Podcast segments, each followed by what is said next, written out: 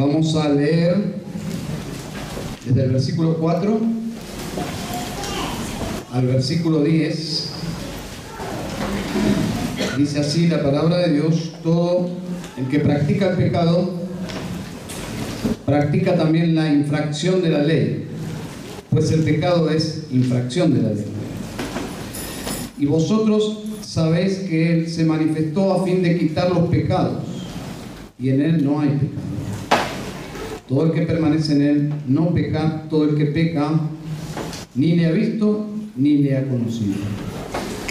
Hijitos míos, que nadie os engañe, el que practica la justicia es justo, así como Él es justo. El que practica el pecado es del diablo, porque el diablo ha pecado desde el principio. El Hijo de Dios se manifestó con este propósito, para destruir las obras del diablo. Ninguno que es nacido de Dios practica el pecado, porque la simiente de Dios permanece en él y no puede pecar porque es nacido de Dios. En esto se reconocen los hijos de Dios y los hijos del diablo. Todo aquel que no practica la justicia no es de Dios, y tampoco aquel que no ama a su hermano. Una carta, como ya hemos mencionado antes, pastoral, el apóstol Juan, el anciano apóstol Juan, está advirtiendo sobre un engaño, claramente lo vemos en el versículo 7. Hijitos míos, que nadie os engañe. Y en relación a qué es este, intento de engañar a los creyentes, a la iglesia. Bueno, el contexto nos dice que este engaño es en relación al pecado. Los verdaderos creyentes se diferencian de los demás, es decir, de los no creyentes. Cuando decimos no creyentes, tiene sinónimos, incrédulo, inconverso. Suena despectivo, pero es simplemente para describir a alguien que no ha nacido de nuevo. Es así como la Biblia los describe.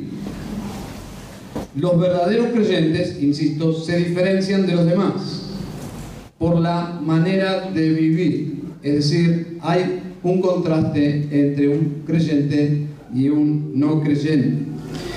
Y en nuestro texto esa diferencia se relaciona con el pecado. Los seguidores de Cristo son diferentes en relación al pecado. Tienen una actitud hacia el pecado totalmente diferente del resto de, los, de las personas, es decir, de los mundanos.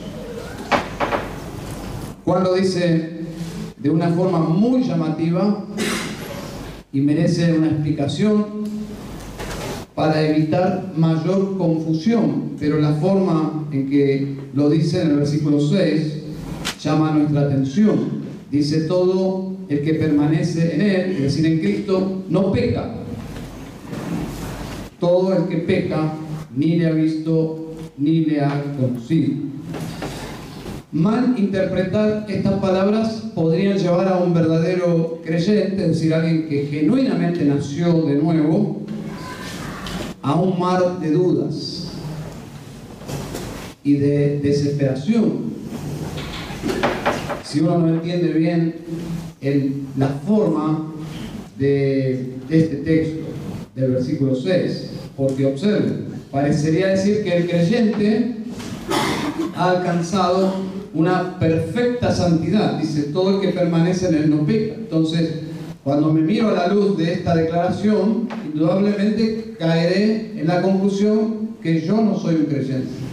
Pero no solo llegaré a esa conclusión en relación a mí, sino a todos los demás. Es por eso que no puede decir lo que aparentemente dice. Entonces, ¿qué significa todo el que permanece en él? No peca. Bueno, ya Juan en el capítulo 1 y 2 nos dijo, ya escribió que el creyente todavía peca. Entonces eso ya quita la interpretación que significa impecabilidad. El creyente todavía peca, pero el creyente genuino confiesa el pecado. Capítulo 1, versículo 9. Y que tiene un abogado cuando peca, porque es un asunto serio. Y Cristo, siempre que el pueblo de Dios peca, Cristo se involucra, lo necesitamos. No es un Salvador que creemos y nos distanciamos y volvemos a Él en la gloria para encontrarnos con Él. No, es un Salvador permanente.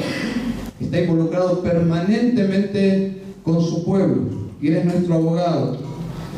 Necesitamos de Cristo Jesús para restaurar la comunión con Dios de forma permanente. ¿Por qué? Porque permanentemente pecamos. Pero el creyente confiesa su pecado. Entonces, el asunto no es perfeccionismo como evidencia de, salvador, de salvación. Menos mal, ¿no? Menos mal. Respire. Porque si realmente fuese santidad total, perfecta, entonces todos deberíamos sucumbir a seguir a Cristo, porque nos parecería algo inalcanzable, por experiencia. El apóstol Juan está combatiendo la falsa noción que una persona puede ser cristiana y vivir sin un pesar cuando peca, que puede pecar naturalmente sin sentir ningún estorbo, ningún, ningún tipo de sentimiento negativo. Decir, una vida que transcurre en el pecado. Luego de un culto, se acercó una pareja de la mano al pastor para pedirle que orara por ellos. Pastor, necesitamos que usted ore por nosotros para bendecir nuestra relación. Cuando el pastor indudablemente accedió y estaba por orar, les preguntó antes de orar sus nombres y les preguntó si ellos estaban casados. Y ellos, bueno, mencionaron sus nombres y respondieron que no estaban casados. El pastor estaba por orar, pero algo le inquietó y les preguntó si ellos vivían juntos. A lo cual ellos respondieron que sí, que vivían juntos. Entonces el pastor, con pesar, le respondió, no puedo orar por ustedes.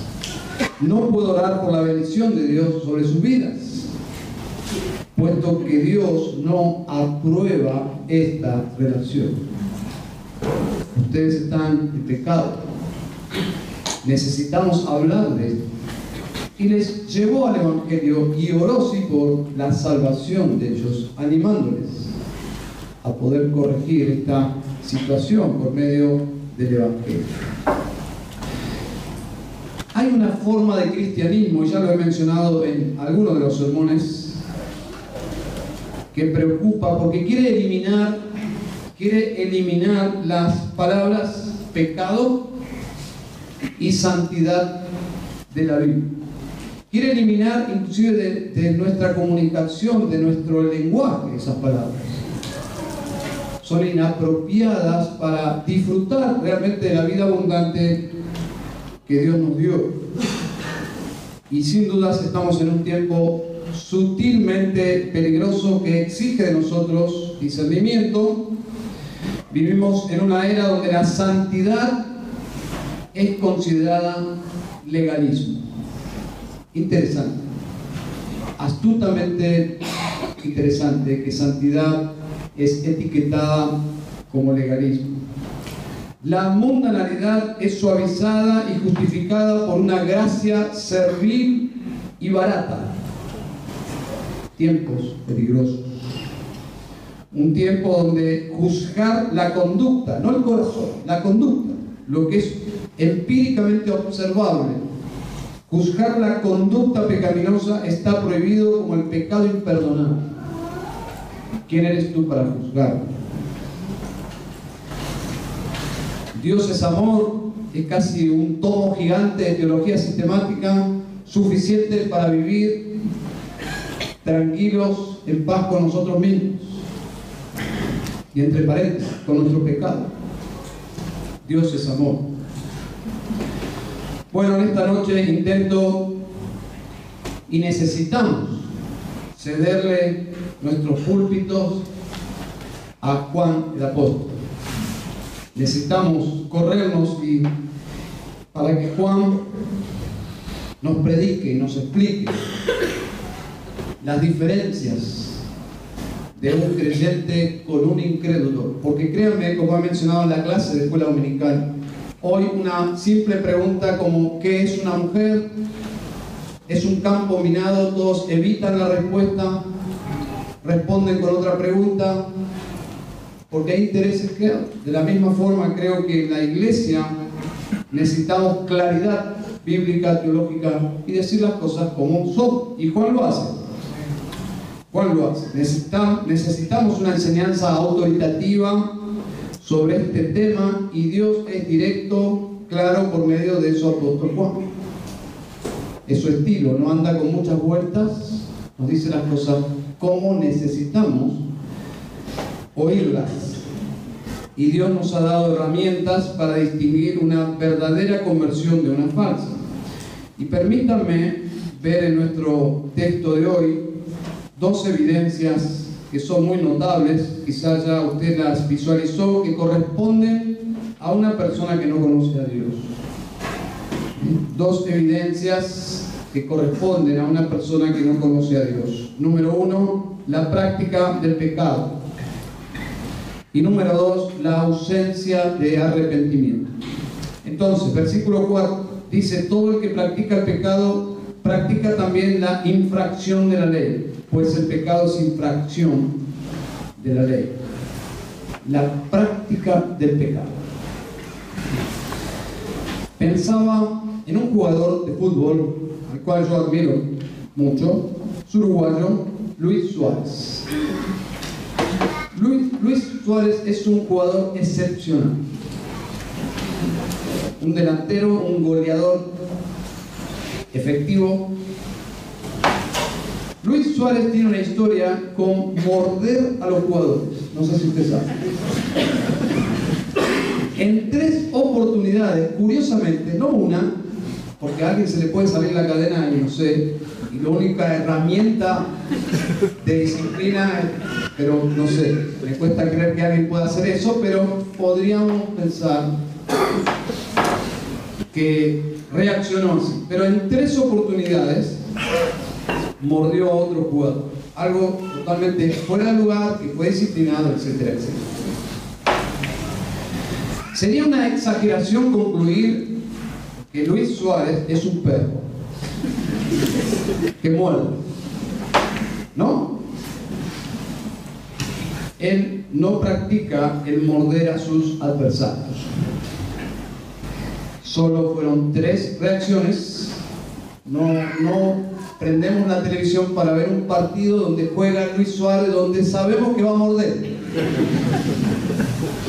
Simplemente fueron tres tristes situaciones. Juan dice que el hombre no convertido, a diferencia del creyente, sí practica el pecado. Se caracteriza por una práctica permanente de infringir la ley. Podríamos decir, él sí muerde en todos los partidos. En todos los partidos. Habitualmente transgrede las reglas hay muchas palabras y sus definiciones para el pecado. Simplemente usted tome un libro de teología sistemática, busque la doctrina del pecado y encontrará muchísimas palabras que hablan de los diferentes matices del pecado. Pero Juan utiliza una y la describe o la define. Dice infracción de la ley, que su texto original es una sola palabra. Los traductores, para darle mayor comprensión a, nosotros, a los lectores, lo han traducido infracción de la ley, pero es solamente una palabra, que es sin ley o anti-ley, que es una palabra anomia. Y es poco probable, dicen la mayoría de los eruditos, que se refiera a la ley mosaica. Y el contexto entonces, si no es la ley mosaica, el contexto nos debería dar alguna indicación a qué se refiere con esto de anomia o sin ley o anti-ley. Bueno, yo entiendo que la clave está en el versículo 8. Dice que practica el pecado es del diablo porque el diablo ha pecado desde el principio. El Hijo de Dios se manifestó con este propósito para destruir las obras del diablo. En el desarrollo del argumento, Juan menciona el diablo, el principio donde el pecado se inició y continuó, y habla de la obra de Cristo que vino a destruir esas obras del diablo. Y esto nos remite al jardín del Edén. En el jardín del Edén el diablo se presenta para promover la rebelión de la humanidad contra Dios. Tentó al hombre a ser absolutamente independiente de Dios, a ser como Dios. El diablo propone que la sabiduría no está en obedecer a Dios, sino en desobedecer a Dios. La sabiduría no está en temer y sujetarse a Dios, sino en dejar de temer a Dios y separarse, divorciarse de Dios, rebelarse contra la soberana autoridad de Dios. Es decir, hacer en términos de la tentación, hacer como Dios. Es decir, ser la propia autoridad. Es decir, ya no Dios, sino yo. El yo ocupa el trono que debería ocupar Dios en mi propia vida. Así, así es como el diablo inicia esta cadena de obras, pero todo comenzó ahí. Y el mundo sigue en esta hostil dirección y el diablo es la cabeza de esta rebelión. Y lo que entiendo que explica Juan es que la característica del hombre no convertido, convertido es justamente esta, que su estilo de vida natural, en oposición e indiferencia, es justamente esta liberación de Dios. Esta liberación de Dios. De forma grotesca, no sé si fue 1960, no sé, la revista Time, con esa expresión, Dios ha muerto. O sea, ya es la expresión visible, pero lo que está en el corazón del hombre desde que cayó en pecado. Dios ya ha muerto para mí, ahora yo soy Dios. No rindo cuentas a nadie, yo hago con mi vida como bien me parece. Y estos hombres liberados de Dios, que somos todos, sin Cristo, nunca, nunca este hombre elegiría a Dios porque no es de su agrado. Y si hay un Dios en su espiritualidad, es un Dios hecho conforme a su imagen y semejanza. Es decir, un Dios hecho según el menú, la carta de lo que le conviene, pero no el Dios verdadero. Y aún yo diría que religiosamente un hombre puede conducirse así, porque es lo que vemos en Mateo capítulo 7. El Señor Jesús, en esta, podríamos decir, parábola, podríamos llamarle así, o expresión profética, hipotética del juicio final, donde se presentan personas diciéndole en el versículo 28, Señor, Señor, no profetizamos en tu nombre y en tu nombre echamos fuera demonios y en tu nombre hicimos muchos milagros. Y entonces les declararé, dice Jesús, jamás os conocí, apartados de mí, los que practicáis la iniquidad. Y ahí encontramos la palabra que usó Juan, anomia. Anomia. Literalmente, apartados de mí, gente sin ley, gente anti-ley, infractores o practicantes de la infracción, del pecado. Y estas personas, observen o recuerden la lectura, son personas que hacían obras supuestamente buenas, pero Jesús los rechaza como inconversos. Eran personas que no estaban bajo la autoridad de Dios. Lo dice claramente Mateo 7:21. No todo el que me dice Señor, Señor entrará en el reino de los cielos, sino el que hace la voluntad de mi Padre que está en los cielos. Y estas personas hacían todo tipo de obras religiosas en un sentido ético, buenas obras. Liberar a las personas del tormento de demonios, liberar a las personas de enfermedades, etcétera, son buenas obras. Pero Jesús hace otra lectura y dice, ustedes son hombres sin ley. Apartados de mí. Nunca os conocí. Entre paréntesis, simplemente una implicación aquí, estas obras no necesariamente son evidencia de un verdadero servicio a Dios. Estas personas son rechazadas como inconversos.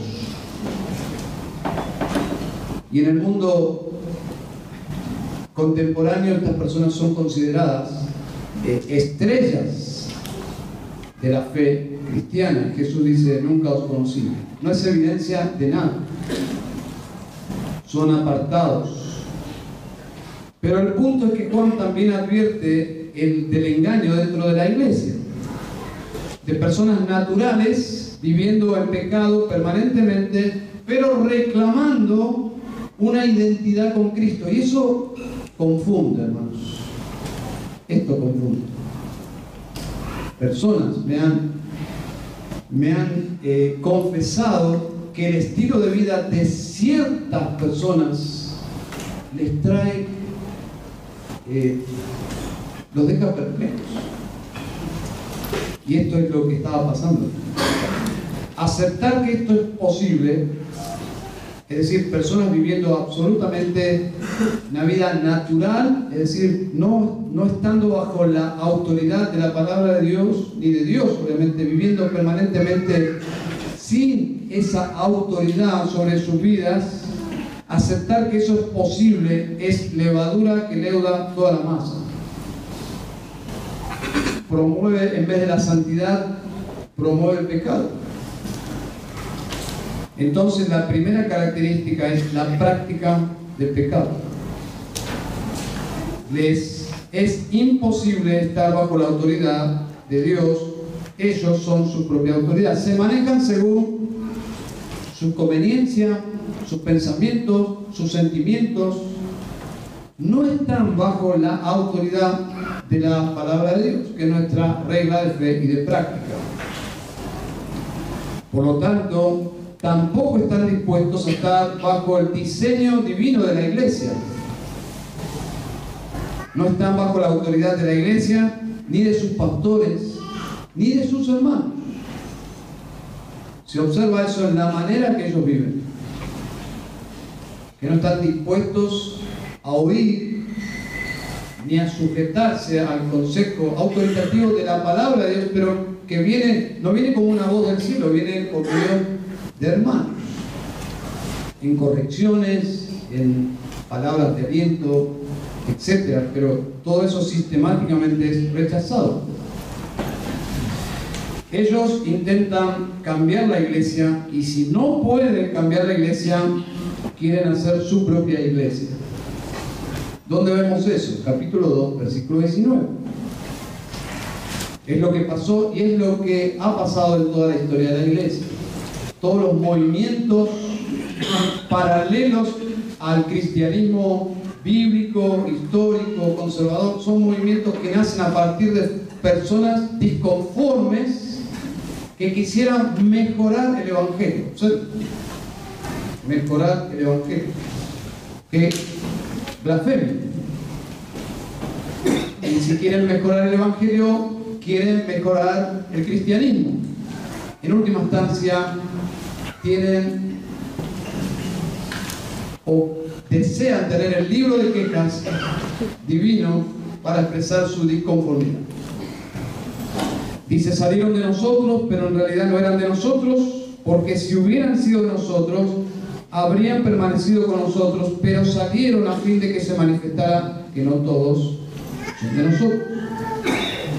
En una ocasión, hace algunos años, vi la necesidad de advertir a los hombres de una iglesia que se presentaba en las redes sociales y se presentaba de una forma muy interesante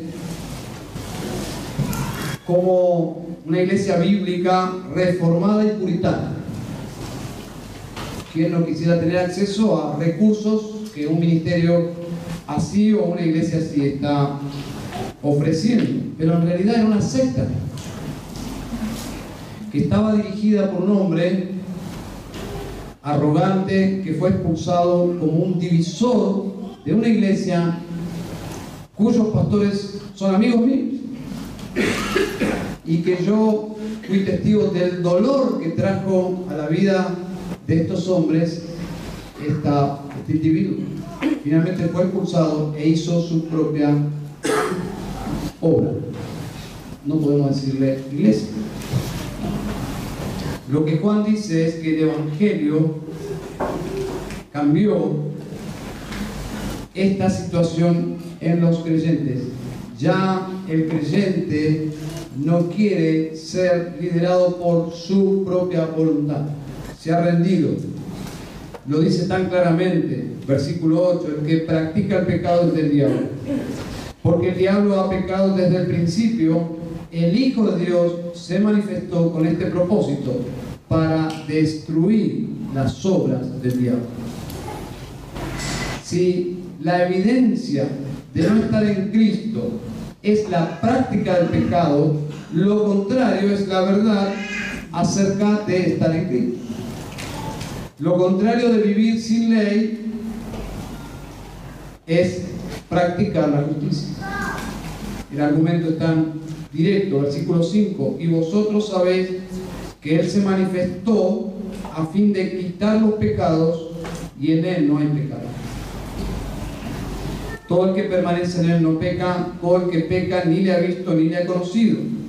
Hijitos míos, que nadie os engañe, que practica la justicia, es justo así como Él es justo. Dice, observen cómo es Jesús. Jesús es santo, no hay pecado en Él y está en contra del pecado. Y si Él vino justamente, vino contra el pecado, su guerra santa es contra el pecado, para quitar los pecados de nuestras vidas. Él no puede venir a nosotros para que nosotros podamos continuar en el pecado. Es una contradicción a la fe cristiana. Cuando Cristo viene a nosotros y nosotros permanecemos en Él, hay un cambio, comenzamos a practicar la justicia. Y comenzamos a ver el pecado con malos ojos. El engaño era pensar que alguien puede conocer a Cristo sin estas evidencias, justicia y estar en contra del pecado. Si una vida manifiesta otra cosa lo que dice Juan aquí, entonces deberíamos sospechar legítimamente, no como jueces morales superiores, no podemos saber lo que hay en el corazón, pero sí el pasaje nos habla de juzgar lo que está delante de nuestra vista. Porque la práctica del pecado que menciona aquí, lógicamente, tiene que existir de una forma comprobable. No estamos hablando de pecados que no podemos observar, como malos pensamientos o asuntos del alma. No, Juan se remite a una práctica del pecado visible. Entonces la práctica del pecado es la primera evidencia. Juan dice, si una persona vive y demuestra que no está bajo la autoridad de Dios, porque no hay justicia, porque no hay pesar por el pecado, no es hijo de Dios. Así de directo lo dice Juan. No solo no es hijo de, Dios, es del diablo. Directo. En segundo lugar, la ausencia de arrepentimiento. Dice el versículo 8 nuevamente, que el que practica el pecado es del diablo porque el diablo ha pecado desde el principio. Y la idea es que desde que el diablo es diablo, ha pecado desde el principio y sigue pecando y sigue pecando y sigue pecando y sigue pecando. Es decir, actualmente, ¿qué está haciendo el diablo hoy? Está pecando. ¿Y qué estuvo haciendo el diablo ayer? ¿Y qué va a hacer mañana? Su vida es vivir en pecado. El diablo desde su caída no ha dejado de pecar. ¿Por qué?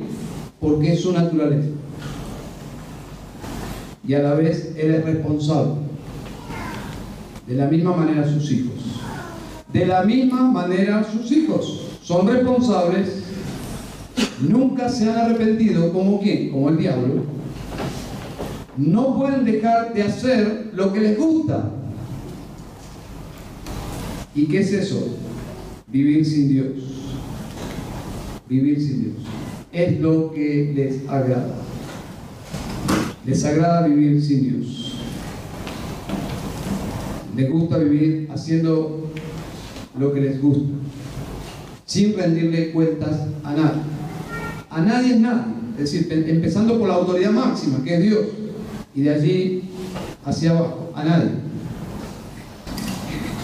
Bueno, el pasaje nos dice que Cristo vino a derrotar al diablo y de hecho lo ha hecho. El Señor revierte el efecto de la caída. Lo hemos visto en la clase de hoy, mi clase de escuela dominical. El Evangelio vino, como dice aquí, a destruir las obras del diablo, trayendo a los pecadores nuevamente bajo su autoridad y reconciliándolos con Dios. Eso es lo, que hace el Evangelio, rescatar a los pecadores perdidos, esclavizados, sus pecados, lejos de Dios, traerlos a la comunión con Dios y a la santidad preciosa de la comunión con Dios. ¿Cómo se llama ese punto de inflexión de volver a Dios? Se llama arrepentimiento. Se llama arrepentimiento. Lo podemos ver de otra forma, conversión. Conversión. Y es un don de Dios, sin duda. Dice 2 de Timoteo 2, 24. El siervo del Señor no debe ser rencilloso, sino amable para con todos, apto para enseñar, sufrido. Y aquí el contexto es, no debe ser rencilloso, es decir, intentar cambiar a las personas. Intentar a la fuerza cambiar a las personas. Dice Pablo, no, no, no. Dice el versículo 25, corrigiendo tiernamente a los que se oponen y ahí viene el punto que quiero subrayar. Por si acaso Dios les da el arrepentimiento que conduce al pleno conocimiento de la verdad. Por si acaso Dios les da el arrepentimiento que conduce al pleno conocimiento de la verdad.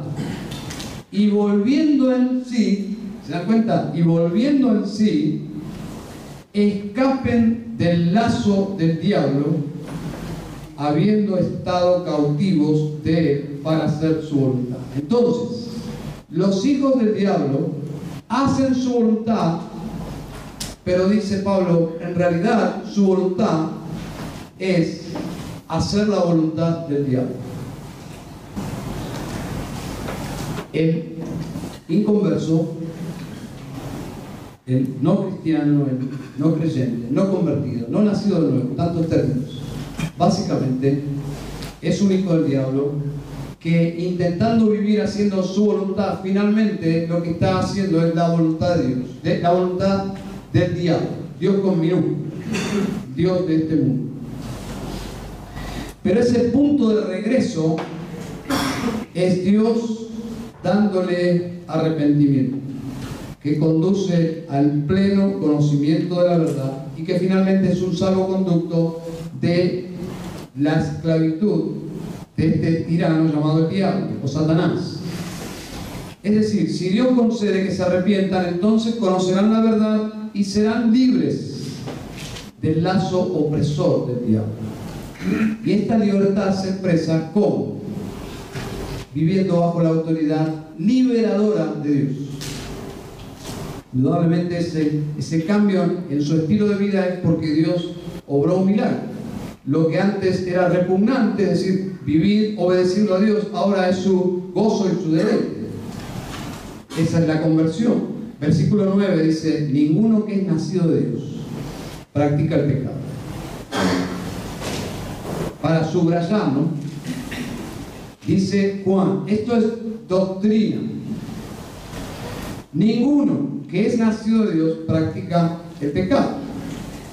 Y alguien levanta la mano de la clase del apóstol Juan y dice, ¿por qué? ¿Por qué Juan? Lo explica. Porque la simiente de Dios permanece en él y no puede pecar porque es nacido de Dios. Esa es la explicación. No puede pecar es sinónimo de practicar el pecado. No es impecabilidad, no es santidad perfecta, no, es practicar el pecado. No puede pecar, no puede seguir viviendo en el pecado. Hay una intervención de Dios que hace que el rumbo de su vida, no solo eterno, no solo eterno, no, no solo la, la vida eterna, sino a partir del momento de conocer la verdad, de arrepentirse y creer en Jesucristo, su vida cambia.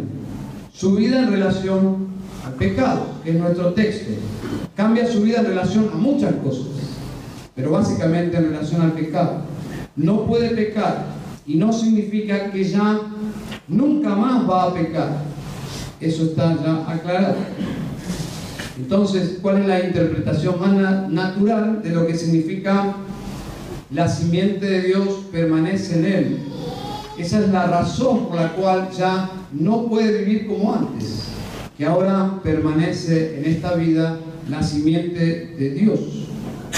Bueno, la interpretación de la mayoría de los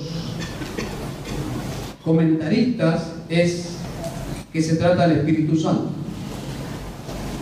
Es el mismo Espíritu que intervino en la vida del pecador, produce la regeneración o, el nuevo nacimiento, y no solo produce el nuevo nacimiento y se retira, sino que permanece morando en el creyente, en todos los creyentes.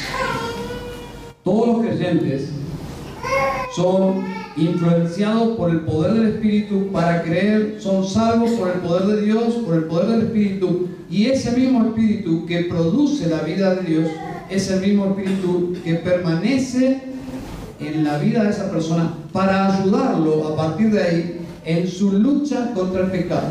Es decir, el Espíritu Santo reside en el creyente con el propósito de que Cristo sea formado en esa persona. Ese es su trabajo es el gran discipulador, podríamos decir. Se queda en el creyente y hace de la vida de ese creyente, con, con la autoridad de Dios, porque es Dios, su campo ministerial. Y dice aquí, Cristo va a ser reflejado, Cristo va a ser magnificado aquí, Cristo reina. Esto es propiedad de Dios. Ya no del diablo, y el diablo lo sabe. El diablo sabe cuando ha perdido un alma. Diablo lo sabe. Por eso es tan contundente el lenguaje de Juan, es casi bélico. El Hijo de Dios ha venido y ha venido como un guerrero para destruir las obras del diablo. Contundente, este, ese es nuestro Señor. ¿Qué clase de Señor tendríamos si Él viene con poder y no nos cambia absolutamente nada? Seguimos siendo los mismos de siempre.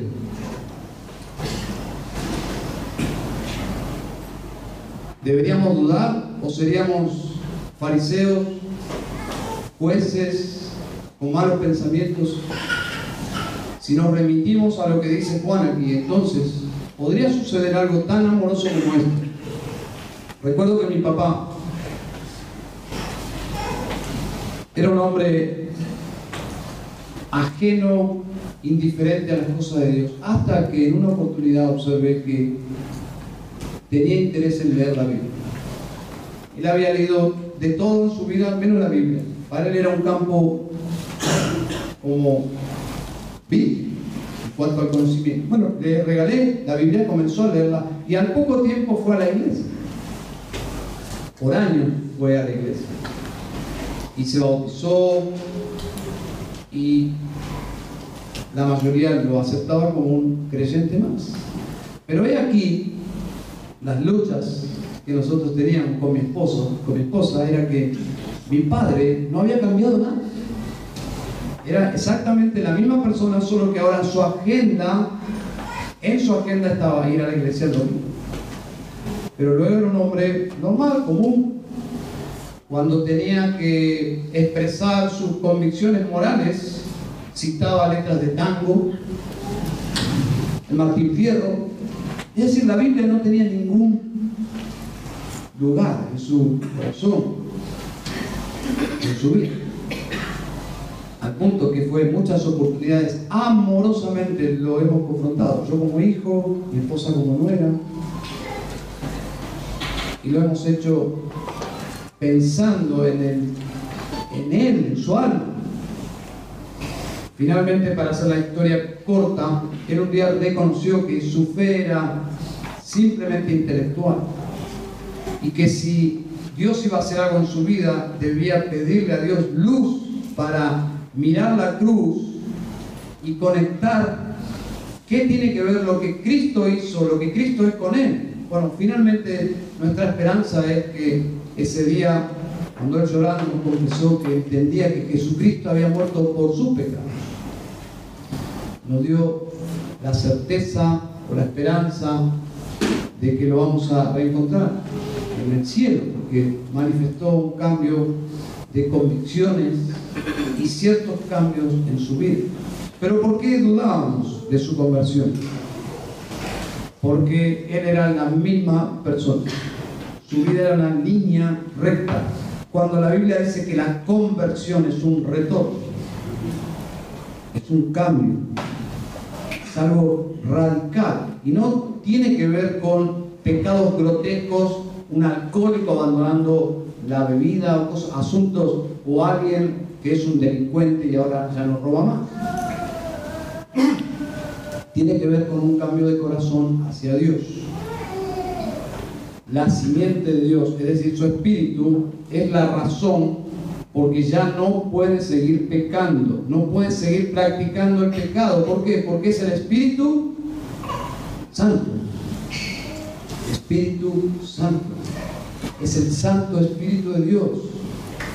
Cristo muere por nuestros pecados y envía su Espíritu para seguir ayudándonos y asistiéndonos en esta guerra permanente contra el pecado. Entonces la segunda característica es ausencia de arrepentimiento. Los hijos del diablo se caracterizan porque tienen la misma vida lineal que el diablo. El diablo nunca ha podido arrepentirse, nunca ha podido cambiar su vida, porque no lo ha querido. Si una persona nunca ha tenido un cambio, es porque nunca ha conocido a Dios. Nunca le ha visto, nunca le ha conocido. Y observen el lenguaje de Juan. Es imposible no pensar en esa imagen. Señor, Señor, no hemos hecho esto y el otro y aquello. Y Jesús diciéndole, nunca os he conocido. No se trata de hacer, se trata de conocer y ser conocido. Cristo conoce a su pueblo. Cristo conoce a los hijos de Dios. Porque Él los compró con su sangre. No compró masivamente, aunque eso es verdad. El fruto de su sacrificio es una masa que entrará a la gloria. Pero Él conoce a sus hijos por nombre. Lo conoce a cada uno en particular. Tiene una relación personal con cada uno, con cada uno de ellos. Porque los ha comprado en la cruz. Apartados de mí, nunca os conocí. Eso no será para sus hijos. Es lo contrario. Vengan a mí, benditos, al reino del Padre. Yo los conozco. Yo los conozco y me siguen. Y les doy vida eterna.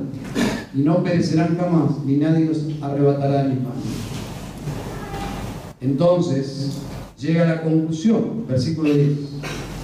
Es una conclusión, resumen. Dice Juan, en esto se reconocen los hijos de Dios y los hijos del diablo. Todo aquel que no practica la justicia no es de Dios. Tampoco aquel que no ama a su hermano. Juan está directo, ¿no? Y es como necesitamos que se nos digan las cosas. Directo. Una joven creyente le comenta a una amiga de la iglesia que le gusta un joven. Es hipotético, no se ponga muy contento el muchacho, una hipótesis. Entonces, esta señorita cristiana comienza a charlar sobre aquellas cosas que llamó la atención de ella sobre este muchacho. Lo que más le gustó, dice ella, es que ama a Dios. que ama a Dios. Es decir, si no se va a meter en un lío matrimonial, tiene que verificar de alguna forma qué implica esta cualidad o esta virtud de este muchacho. Tiene que ser comprobable. Si no sería una locura. Debemos saber quién ama a Dios. De la misma forma, quién no ama a Dios. Y ella dice, ama a Dios. ¿Qué más? Y está sirviendo a Dios. Y procura obedecer la palabra de Dios. Tiene un compromiso, tiene un corazón para la palabra de Dios.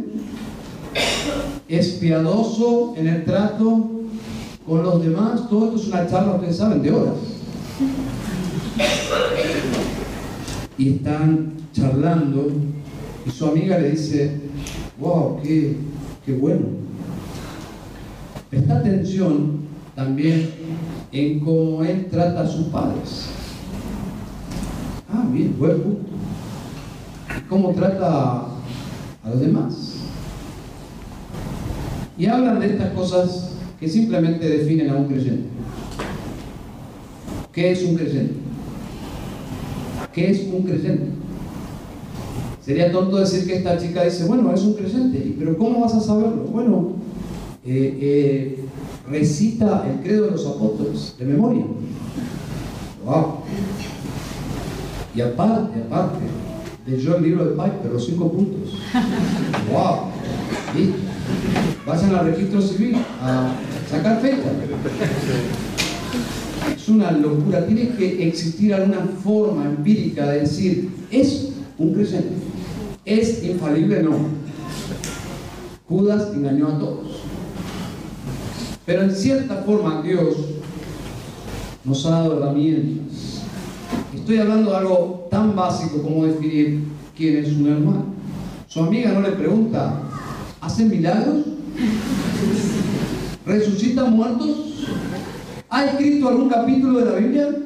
No está elevando la, la, vara allí, arriba, no, no, simplemente es, ¿qué hace un cristiano?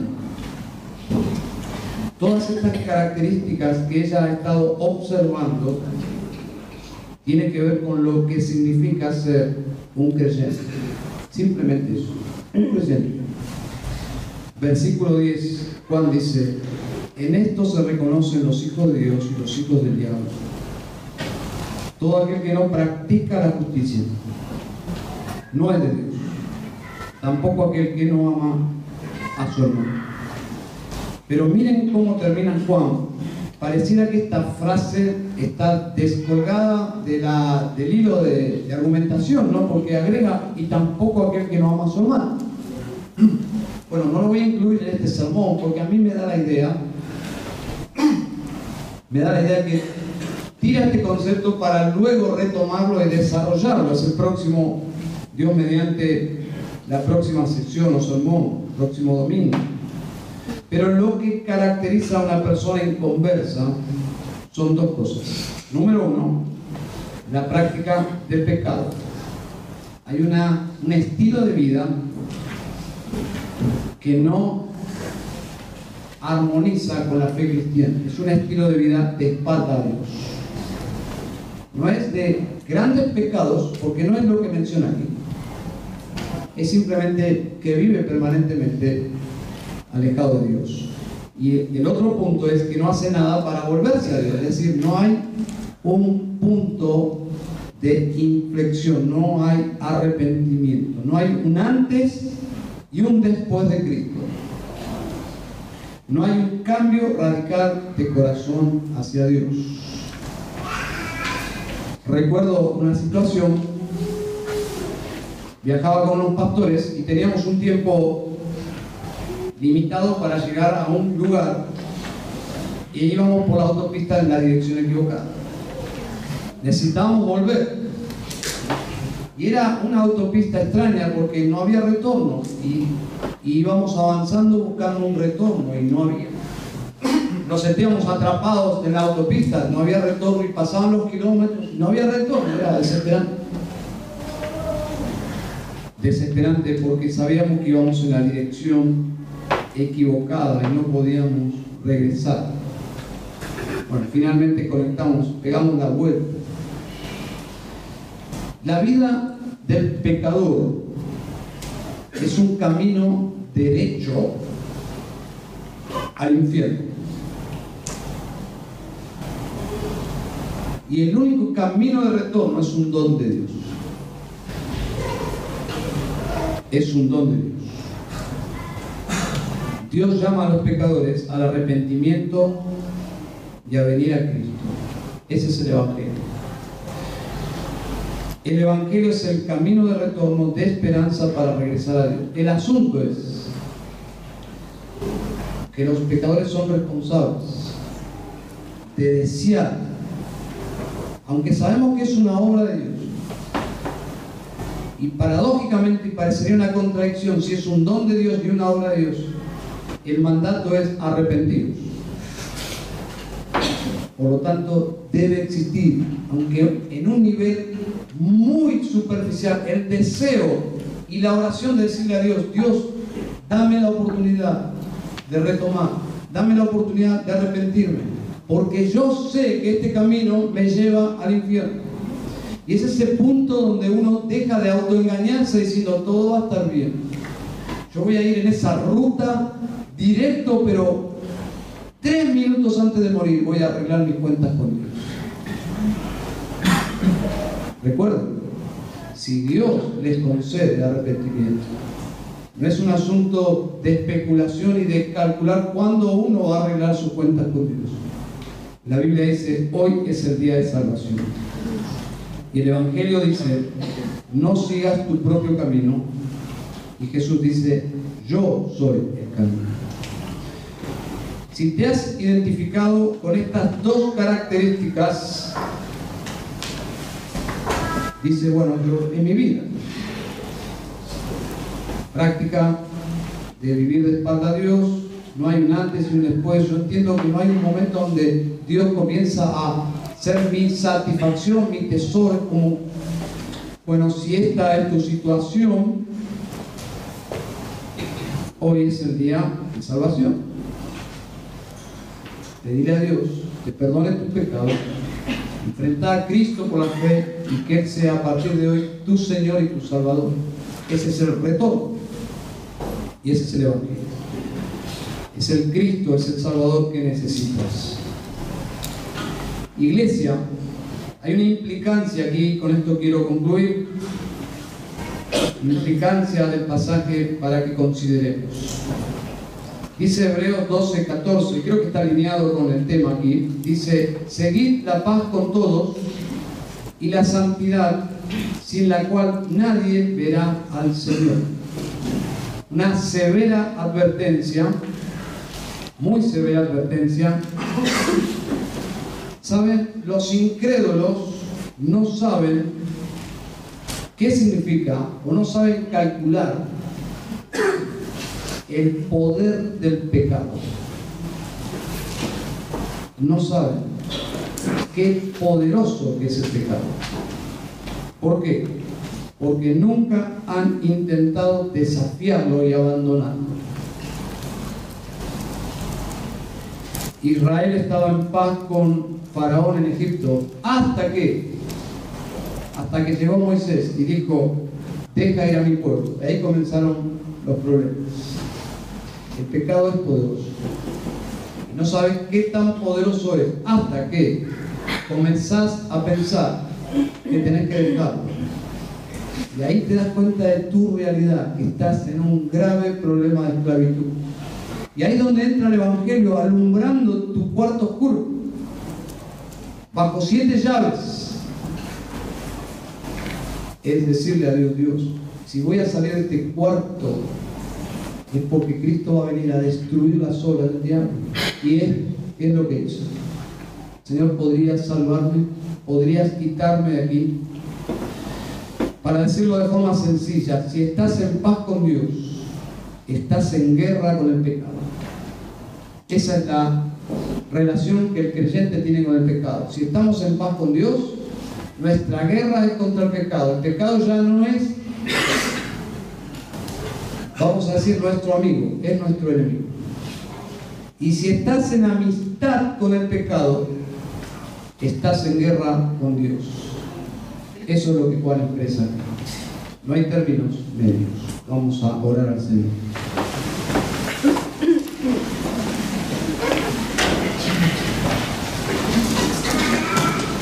Voy a pedir a mi hermano Gustavo si puede pasar. Cada cabeza inclinada, reflexionando, no sé